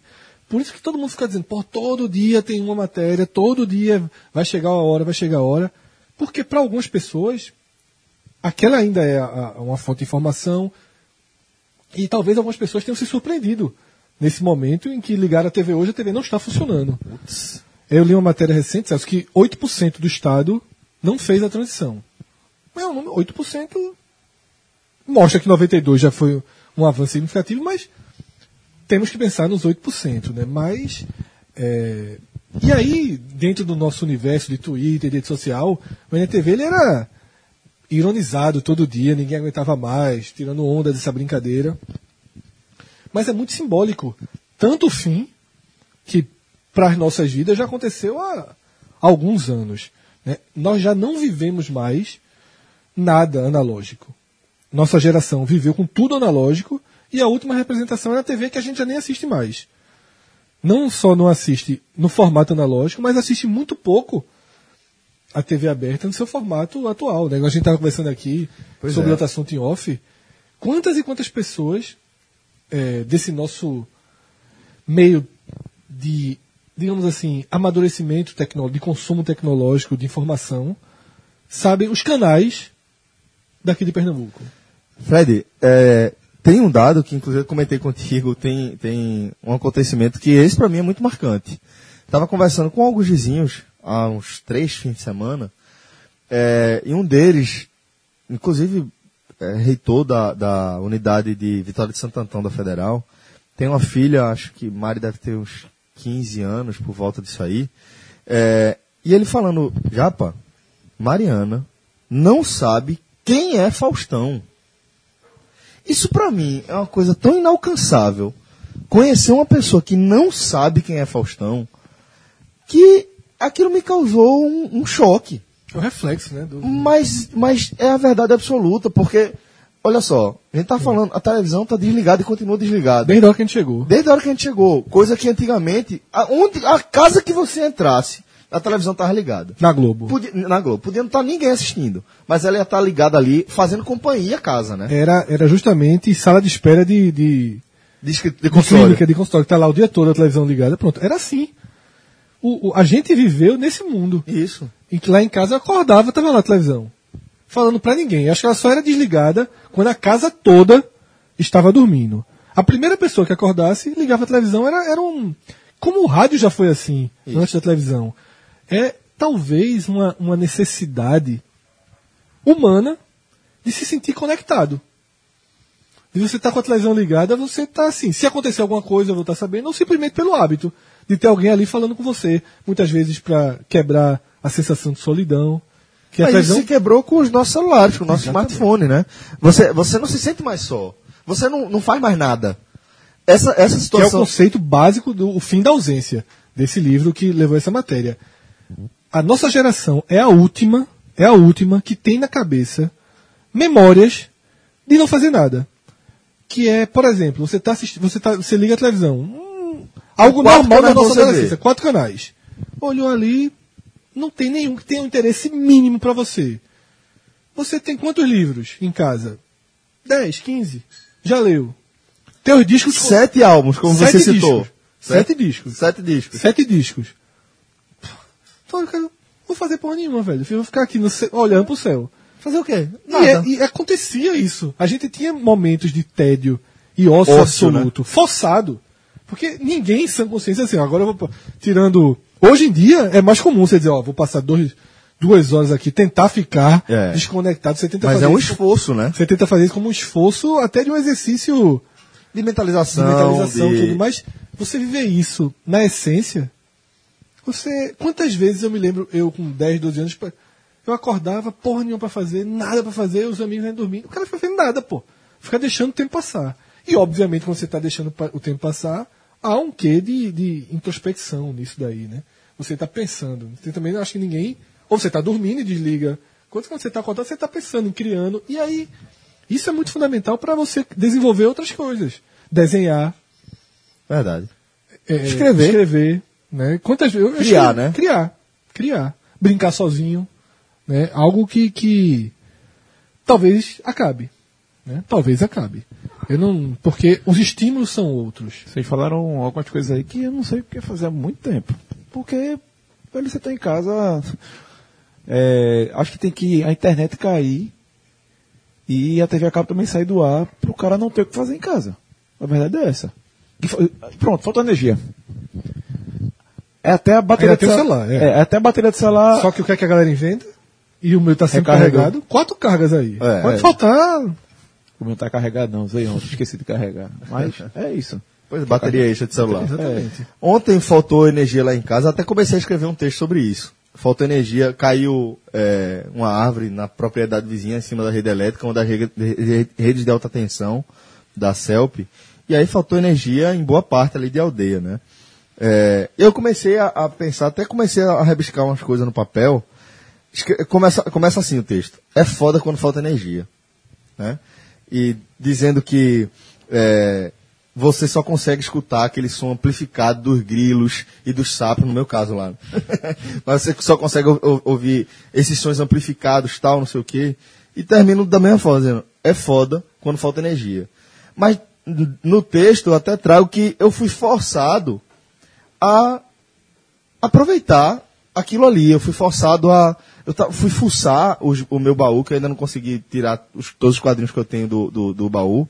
Eu fui fuçar o meu baú, depois de uma conversa que eu tive com o Cássio, eu fiquei uma, numa dúvida sobre porque vai lançar agora Thor Ragnarok, né? E eu tava eh, lembrando que eu tenho uma, uma, um livro desse, de, de Thor, que é depois, é o Renascer dos Deuses. Acontece depois do Ragnarok. E eu fui dar uma revisitada nele, fui ler. E eu percebi que foi uma atividade sensacional. Que fazia tempo que eu não, não- não- não executava, que eu não desempenhava. Se não tivesse faltado energia, eu não tava. Veja, não tinha programação de série. Eu basicamente terminei de ver House of Cards, inclusive nem contei pra você na hora, mas você tinha me dado um spoiler, que eu acabei vendo o spoiler que é da, da secretária. Do que- empurrão. É, do empurrão. Depois quero até falar sobre isso em off, tá, galera? Eu vou trazer o, off- o, o- o spoiler pra cá, Que é não. um grande defeito, pra mim, a cena da- do empurrão da secretária é justamente um- o que mostra a perda da sensibilidade da série, né? Pronto. É verdade, é verdade, total. Mas é, o, o fato é, não tinha nada na TV, ou não- eu não tava com nenhum jogo, que eu tava na urgência, que eu tava na estiga de, pô, vou chegar logo em casa porque eu quero botar Horizon Zero Dawn de- novo pra rodar, vou botar FIFA 17 pra rodar de novo, que eu tô fazendo aquela campanha, eu tô no meio daquele campeonato. Não tinha estiga nenhuma. Eu ia me abostar no sofá e caçar o que fazer. E eventualmente, é feito o Rafael falou, eu ia pro celular. O que foi aconteceu? Meu pacote de dados deu um retetel, porque eu tenho um pacote de dados familiar, deu algum problema, não sei se foi meu irmão vendo essa maratona Game of Thrones que ele, que ele viu, assistiu seis temporadas, sei lá, em quanto, quantas semanas ele assistiu seis temporadas. E nesse esquema dele de plantão, certamente ele deve ter levado o iPad dele, deve ter assistido alguns episódios no iPad. Consumiu o pacote de dados, fiquei sem pacote de dados. Quando faltou energia, faltou também, é, obviamente faltou internet para mim. Então fiquei meio que incomunicável. Não podia usar o celular, porque não tinha pacote de dados, não tinha nada. Fui ler, porra, coisa que eu não fazia tempo. Né? E eu acho que, que isso diz um pouco dessa, dessa geração atual, os milênios, né? E que não vai ter. que ela tá, não vai haver memória. Eu tô lendo aqui um trecho desse livro em questão, do livro da matéria, né? O, que a gente já citou, que é o. aus- esqueci o nome do livro. O fim da ausência. E veja esse trecho como é interessante. Logo, ninguém vai lembrar da vida antes da internet. Os silêncios provenientes de sonhar acordado nas nossas vidas foram preenchidos. As solidões sufocantes foram extintas. Não há tempo livre verdadeiro quando você está com seu celular. E é isso, pô. É isso. E teve um. lá- logo no início do programa, Celso, um dos nossos ouvintes no epílogo sugeriu os stand-ups de Luis C.K., né? C.K., um comediante norte-americano. E tem uma frase dele, né, que essa matéria pensa que é muito interessante também. Você precisa cultivar a habilidade de ser você, de ser você mesmo e não estar fazendo nada. É isso que os celulares estão tirando. A habilidade de só ficar sentado. Isso quer ser uma pessoa, porque por baixo de tudo na sua vida tem aquela coisa, aquele vazio eterno. O conhecimento de que nada vale a pena e que você está sozinho. Está lá no fundo. E às vezes, quando tudo sai da frente, você não está assistindo nada no seu carro sozinho, você pensa: ah, não, lá vem, estou sozinho. Eu. Aí, e, aí eu falei, e começa a vir no sentimento de tristeza. Não, não era exatamente assim. Não, não era. Hoje, se tudo der errado, você se assusta, você está só, você tem uma aflição muito maior por estar só, porque nós vivemos em rede. O tempo todo, Nós né? somos ultra dependentes. Fred, veja. Nossa família viaja, mas teus amigos estão no WhatsApp, ou tua própria família está no WhatsApp te mandando a foto da viagem. Subiu a Torre Eiffel, tu já tá vendo a galera subindo a Torre Eiffel. Perfeito. É, perfeito. é, é. Veja, eu vou deixar claro que eu não sou contra. é, Eu não acho ruim essa mudança, não. E o livro chega a essa conclusão. Eu não acho ruim. Simplesmente é mudança. É uma mudança. Eu, eu acho. Eu gosto dessa mudança, sabe? Eu gosto, por exemplo, de eu pegar meu celular e falar. é, ir para o trabalho, certo? Ou falar barbearia, tá? E aparecer o endereço aqui da Confraria da Barba. Eu gosto disso aí. Eu gosto dessa tecnologia. Agora eu acho que a gente, como essa, essa, essa geração que faz essa conexão às duas anteriores, que era aquela geração X, né, e o milênio, tem até agora um, um, um- meio disso tudo que é onde a gente faria parte. Não vou nem me, me, me aprofundar muito nisso porque não li muito sobre, mas seria a geração Xenium, que seria a nossa geração. Mas a gente vai ser responsável por explicar, e aí vou até usar um exemplo que Guga Mafra trouxe num Braincast recente, falando justamente dessa geração. É, a gente é a geração que vai explicar aos próximos, à geração seguinte, por que o nosso telefone é por número. Porque tem um número. E não é só o seu nome, não é o seu e-mail. Ó, me diz aí o teu e-mail que eu vou te ligar. Né? Porque a gente tem um número. A gente vai explicar, velho, porque tinha uma porra de um, de um telefone antigamente que ele tinha um disco que era tá, tá, tá, tá, tá, tá, tá, tá, tá, tá, tá, zero, tá, tá, tá, tá, tá, tá, tá, tá, tá, nove, tá, tá, tá, dois. Som, e aí, eu estou falando sons que deixam de existir, né? Pois é, Esse é um som completamente comum na nossa vida, completamente, pô. que foi substituído pelo aquele sonzinho da internet sendo discada. Que quando porra, vocês ficavam naquela expectativa pra internet conectar. A gente viveu tudo isso, nossa geração, ela, ela, ela foi forte de se resistir. Foi, foi. Porque, e, e nós fizemos melhor, porque nossos pais também passaram por isso, só que eles não conseguiram adaptação plena não, ao não universo. A nossa conseguiu ainda adaptação plena. E eu não sei se é plena. Sim. Eu não sei se é É plena. porque os, os novos já vêm com outro conceito de plena. né? Completamente diferente, Fred. Eu, eu destaco sempre, tipo, a gente, de certa forma, ainda se prende à grade de conteúdo, de programação, melhor dizendo. A gente Cada ainda, vez menos. Mas a gente ainda entende grade Sim, de programação. entende. É, isso, isso, entende. E aceita, de certa forma. De certa, de certa forma a gente ainda aceita. Começamos a não aceitar. Mas a gente está começando a não aceitar. Eu dou sempre o exemplo de Caio. Caio agora está vendo, gosta, gosta de ver macho e urso. E eu falo sempre isso. Não é que ele quer ver Macha e o urso na hora que ele quer, não. Ele quer ver aquele episódio favorito de Macho e urso na hora que ele quer. E quando no intervalo de um episódio para outro entra a propaganda do Uber, ele fica puto, pô. Ele fica indignado.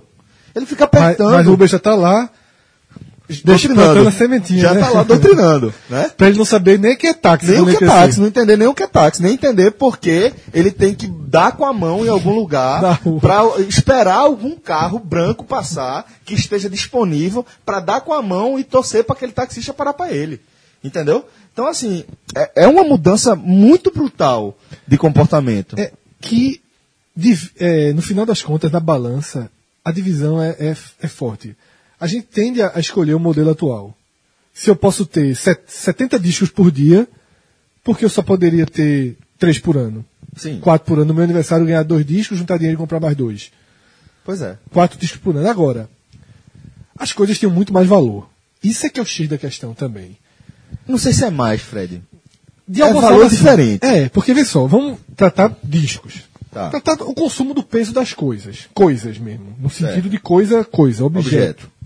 E, e a experiência que esse objeto traz. Porque um disco, logicamente, não é só objeto. Um filme. Tem um encartezinho, Não é só a né? fita. Tem a música, pô. Sobretudo, o filme tem um filme e tudo Ah, que tá, ele tá, passa. tá, tá, tá. Vamos lá, um disco. É, a minha banda favorita. Como era o processo? Eu, tinha, eu assinava uma revista chamada Bis. Aí lá pra abril tinha uma notinha na Bis dizendo que a banda vai entrar em estúdio. E é uma notinha de quatro linhas. E durante um mês, tudo que eu sei é que a banda vai entrar em estúdio. E. Aí, na edição seguinte não vem nada. Aí você, porra, um mês sem mais saber. Não, não tem. Veja só. Não tem onde buscar não informação. tenho onde buscar informação. É. Eu não tenho outro lugar para buscar informação. Ou eu tenho o telefone do- da banda. Não tem, não existe. Veja só. Não existe outro lugar para buscar informação. Quantos programas de música existiam na TV aberta? Video show que citava um artista na vida. Não tem. Aí, mês seguinte, chegou. O que era notinha, veio uma matériazinha agora de 10 linhas. Saiu o nome do disco. O disco vai se chamar Várias Variáveis. Meu amigo, era mais três meses imaginando o que é que podia vir. Era mais, assim, Quantas faixas? É, quantas faixas? Ideia. eu me lembrei meus primos explicando, pô, como é que será essa música Várias Variáveis? Foi uma grande frustração da vida, porque essa música não existe. É, Tem só uma citação, é uma letrinha, letrinha, uma né? letrinha. É um barulho, né, É. no disco. Aí o cara fica, porra. Aí chega final do ano, eu comecei lá em abril, chega novembro. Uma matéria gigantesca, uma entrevista com a banda sobre o disco. Que vai ser lançado em dezembro, a entrevista. Aí você espera mais um mês e tal. Em dezembro vem a crítica do disco, falando das faixas e tal. Só que o cara mora em Recife E o disco não chegou, não, jovem. O disco não chega assim, não. Aí o cara pegava o telefone, como é o barulhinho, Celso? Tá, tá, tá, tá, tá, tá, tá, tá. Pra ligar. Pegava a lista telefônica Lista telefônica, amarela, velho. com um palmo de grossura. Enorme. Não é só um palmo é. de grossura, não. Era enorme de tamanho, Tamanho. também. Você pô. buscava lá, lojas de disco. Ligando de uma por uma. Pra saber. disco. Chegou o novo? Não, obrigado. Chegou o novo? Não, obrigado. Chegou. Aí o cara Entra no ônibus. entra. Sai da escola. É, exatamente.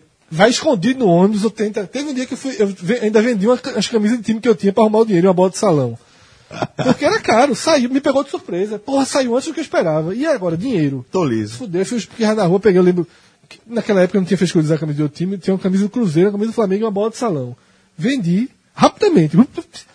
Peguei o dinheiro, ônibus, lá em Casa Caiada, morava em Olinda, comprar o disco e voltar com o disco na mão, lendo o encarte, sem ouvir as músicas, pra chegar em casa, ouvir a música, e aquele disco, você vai ouvir aquele disco um ano, meu amigo. É, Porque como vai eu disse, vai furar o disco. E mais três ou quatro, vai furar o disco.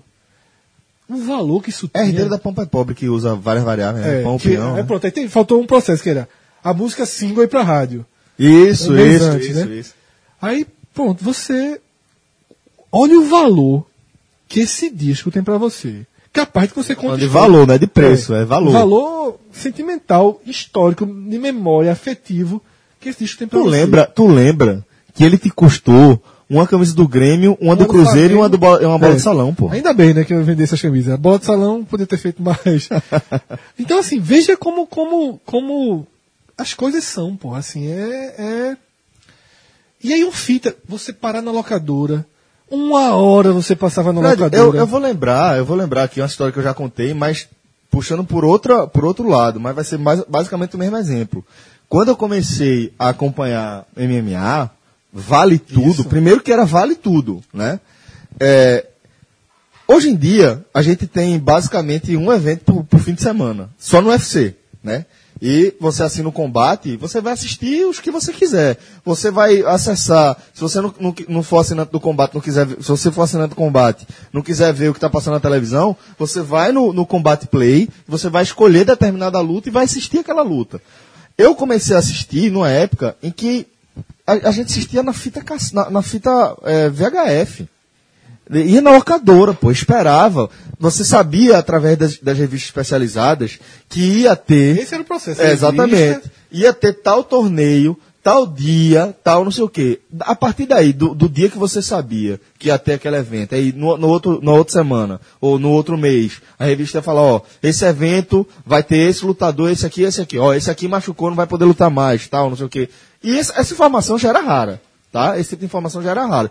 Já era segmentado, já era absolutamente segmentado. Você esperava meses. Eu tenho um- dois anos a mais que você e eu não sabia que se- isso existia. Pois é, pra você ter ideia. O cara da mesma geração não sabe que aquilo existe. Existe. Porque não tem a menor chance dele saber que existe. Você, ne- você talvez você fosse familiar, o, o, o- nome Vale Tudo fosse familiar pra você. Talvez. E, e- e tudo que eu sabia sobre Vale Tudo. Era o nome, né? E a fita que eu via em algum momento ali na Pronto. locadora. E era essa fita que eu ia atrás. Aí o que é que eu fazia? Para não ter spoiler, eu pausava a, a leitura de revistas para esperar aquela fita ser produzida. Veja, o evento rolou, a galera capturou as imagens, depois foi levar para edição, para produzir, para ter distribuição, para chegar na minha locadora. E aí eu ia na locadora e pegava aquela fita, reunia a galera e assistir como se ao vivo fosse. E aí, Celso, a gente tá falando de coisas. Hoje é muito melhor, quero deixar claro. Hoje é muito, muito melhor. A gente tá falando de coisas. E tem também sensações. Tu tá distante de alguém que tu gosta e, o telefone, e tu tá esperando a ligação. Porra, Teu velho. pai- teu- tua mãe viajou, sei lá, tá três dias sem ligar. Tanto toca, só vou ligar quarta-feira, nove da noite, esteja em casa. Toca o telefone, pô. Tá ligado? É foda. E, porra, às vezes você marcava no orelhão, velho. É. Eu passei um bom tempo que eu não tinha telefone em casa, então era assim. O, telefone, o orelhão tinha número, né? Disse, ó, tal dia, quatro da tarde, eu vou ligar. Aí o cara fica ali no orelhão, ó. Nevou se alguém chegar antes. É. Pra quando tocar o orelhão, ser você que atendeu. Verdade. No orelhão, meu irmão, era, era. Completamente surreal. Vocês- é, inclusive, assim, talvez a galera nem sabe que é orelhão, né? E nem sabe que o orelhão recebia ligação. Pô, é verdade, é verdade. E não é uma coisa tão. O cara toma um susto assim, tá andando na rua, toca o orelhão. O orelhão toca, né? Quantas vezes eu já tive na rua, atendi. Ó, seguinte, o cara da fulaninho. Porque tu tá na Chama rua, gente, fulano. tu tá no orelhão. Tu vai fazer uma ligação. Aí toca o telefone, tu atende, né? Alô, ah, velho, tem um cara da banquinha de trás. Isso. Borracheiro, pronto, chama o cara. Isso acontecia. De vez em quando. Né? É uma, é uma. Nem parece que a gente viveu isso. assim. Orelhão que antes de funcionar com cartão, funcionava Ficha. com ficha, porra. Ficha. Vinha nos envelopinhos brancos, assim, uma, uma, uma faixa de, de, envelope, de, de ficha, uma dentro da outra. Puta merda, velho. É foda. Pra melhor ou pra pior? Pra, pra muito melhor. Muito melhor. Pra muito melhor. Eu não tenho dúvida quanto a isso. Muito melhor. Eu acho que, tipo, hoje, você. Se você quiser realmente ter um tempinho, eu acho importante que você tenha um tempo para reflexão, um tempo para introspecção. Eu já disse para vocês, eu uso a distância que eu percorro de carro, né, porque eu moro muito longe do, de onde, da civilização, de onde as coisas acontecem. Eu uso esse tempo para esse momento. Mas é, você ter a possibilidade de fazer, de ter esse momento quando você quiser, muito melhor, pô. Do que você, isso de ser imposto, tá entendendo? Você ter sempre algo interessante para fazer, pelo amor de Deus, pô. Deixa a vida muito mais colorida, a vida fica muito mais interessante. É verdade. É assim. Talvez as coisas valerem menos, seja necessário que as coisas valham menos, e você troca tudo isso por ter acesso a muito mais coisas. Sem dúvida. Aí você fica muito mais completo, né? É, é só dos irmãos. O João aqui fez falta. Tá sofrendo. Tá Tava sofrendo. aqui contestando. É. Era. Porque João compra disco, pô. Eu não consigo entender, veja só. Qual, eu não consigo entender por que João compra um disco. Tem gente que gosta de colecionar, Fred. Eu não consigo entender. Porque assim, eu gosto de colecionar. Minha vida, nada é mais importante na minha vida Do que durante caneca. muitos anos do que os discos. E caneca. Sim, é, bem menos. mas do que os discos. Os discos, meus CDs eram as coisas mais importantes. Eu, meu irmão, eu vivia pra eles. Meu quarto era arrumado em função deles. Comprava estantes. Meu sonho era ter estantes pra colocá-los. Hoje eu entro na casa da minha avó, que eles estão lá, mutuada. Bateu certa tristeza, mas não é por isso que eu dou 20 reais, 25, 50 num disco. É pra tu pagar 15 reais de, de assinatura no Spotify e ter a infinidade Eu de acho discos que você quiser, fantástico o povo que tem vio, é, radiola em casa, acho bonito, retrô. Mas tu tá lançando vinil a 90 reais. é, é só um móvel bonito, assim. É, é, eu tava numa feira em São Paulo recentemente, Benedito Calixto, bem legal. É, é uma feira de antiguidades, só tem aos sábados, e ao redor dela cheio de galeriazinhas modernas. Eu me deparei com a vitrola, pô, que era da minha casa. Igual, idêntica. Eu acho que eu vou comprar lá um dia quando eu voltar. Eu, tanto eu não esqueci que eu acho que se eu tiver lá e ela tiver, eu vou acabar comprando. Se não for mais de 300 reais. Foi, foi o limite que eu coloquei na cabeça. Eu acho que não vai ser menos, né? Não é possível que a pessoa cobre mais pra uma um, radiola antiga, mas É possível. É, é bem É possível. provável. aí é o estilo. Negócio de 20, 700 conto, 600 conto eu corro. Essa, essas novas que agora vendem por aí com Falso estilo retrô, não sei é. o que. É 600 pau, por aí, pô. É foda. Te prepara. Mas também é o seguinte, essas vêm com MP3, vêm com tudo, né? Essas só são a, É. o, o fake, fake, fake retrô. retrô. João, Bom, galera, esse foi o nosso Agamenon dessa semana. Fiquem ligados aqui na gente. a indicação de filme é até o último homem, né? Se tiver três, faz com três. Se tiver, só não pode ter. Rafael. É, Perder o Rafael não sai, né? Tu vai ter que gravar no celular. Rafael tem que vir. Teve um momento aqui que o Celso falou. A edição, meu amigo, é complicadíssimo. Eu não tenho nenhuma condição, não tenho maturidade nem organização para editar o Agamenon, não. A quantidade de pausa, a Tem quantidade que ser de esse menino sessão. mais novo, né? Tem que ser essa galera mais nova. Isso é porque a gente tem que revelar os bastidores, né? Vamos gravar o Gamenon, a confusão da porra semana passada. Porra nenhuma, eu edito esse negócio. Eu Vou mandar aqui pra tu esse aqui agora pra tu editar. Ah, teve essa confusão, não foi? Foi. Mas foi pra garantir que ia ter semanalmente, pô. Foi importante. Pô, tem uma- nós Gravamos o Agamenon, João continua desaparecido. Ninguém falou um oi no grupo. Né? Cássio tá A consciência tá morto, pesando pra caralho. Cássio tá morto. morto, tá. entregue. Cássio não acordou hoje, não. Lucas, pelo menos, tá de cabelo cortado. Deve estar. Garanto não também isso. É, é, pra ele, ele- primeiro ele tem que achar, né? Primeiro, se ele tiver tido a humildade. Primeiro ele tem que achar o carro dele, é, onde ele parou, ele né? estacionou. Se ele tiver tido a humildade de colocar no GPS, no, no, No Waze. no Waze, ele chegou. Se ele não tiver tido a humildade, não chegou nunca. Nunca. Mas ele tem. Nunca. É, ele vai ligar pra gente, ó, tô aqui É. na várzea. Já imaginasse, bicho. Ele não confia, ele não confia nele mesmo, não, pô. Confia não, confia Ele não. não confia nele mesmo. Isso é uma vantagem. É uma Total, vantagem. é. É uma vantagem. Respeito o Waze mais do que. É Deus, né? É. O ex pra ele é Deus, inclusive. Acho que no dia que ele baixou assim, ele deve ter ficado, meu irmão. Resolvi minha vida. Nunca mais vou passar cinco horas só, perdido. Só falta agora botarem um, um- tipo o. O holofote do Batman no meu carro. Em cima do carro dele. Quando eu precisar. Celso, Mas acaba o programa, as coisas tá aí, viu? Daqui a pouco Ah, vai poder fácil. ligar pro carro dele e o carro chega. acaba o programa que a gente tem que liberar homem. Um vai puxar ferro agora.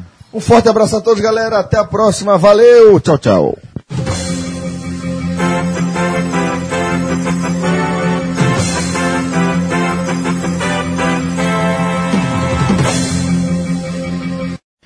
Meu velho, sem condição nenhuma de participar desse H-Menon.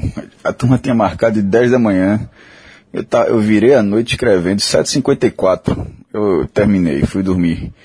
O Rafael ainda me ligou, eu disse, meu irmão, tentei, o Fred mora perto, mas abri não. De toda forma, velho, entrando aqui depois de acordar, não, não, não, dormi muito, mas depois, de- depois de acordar, e fazer o registro da Comic Con que teve lá em San Diego, velho. Assim, foi no fim de semana. Porra, é, a cobertura, eu acompanhei bastante por, por Omelete e por outros perfis também de, de entretenimento. Velho, foi algo fantástico. Assim, era a cada minuto que tinha um painel, saía um, um trailer interessante, com, a- com já com análise em seguida, que é a cobertura hoje, os caras em cinco minutos gravam um vídeo, já faz uma análise, já faz um comentário sobre o que achou. Lembra muito um tal de podcast, mas, mas é, vol- voltando para esse entretenimento, Velho, eu gostei muito do, do trailer de Thor Ragnarok. Inc- Inclusive, depois fui ver a trilha, que tem uma galera que faz um- uma coisa bem eletrônica, com a pegada dos anos 80, apesar de ser é, é, uma banda atual. E casou muito com o trailer, com, com o estilo gráfico que, que os caras colocaram, até na apresentação do, do logo do filme, ah, pelo menos o, o do trailer. O trailer foi muito bom. E aí tem a volta de Hulk, né? Que, que é um personagem que embora os filmes solo de Hulk no universo do Marvel não tenham sido tão bons assim, mas dentro ele, mas ele participando em todos os outros, em todos os outros filmes, já costuma roubar a cena. Tem Kate Blanchett, meu irmão, que aí tem que respeitar demais. Outros trailers, velho, é, né, no cinema entretenimento, essa nerdice aí, que a turma tem vergonha de gostar. Porra, é Stranger Things, meu irmão, muito, muito bom.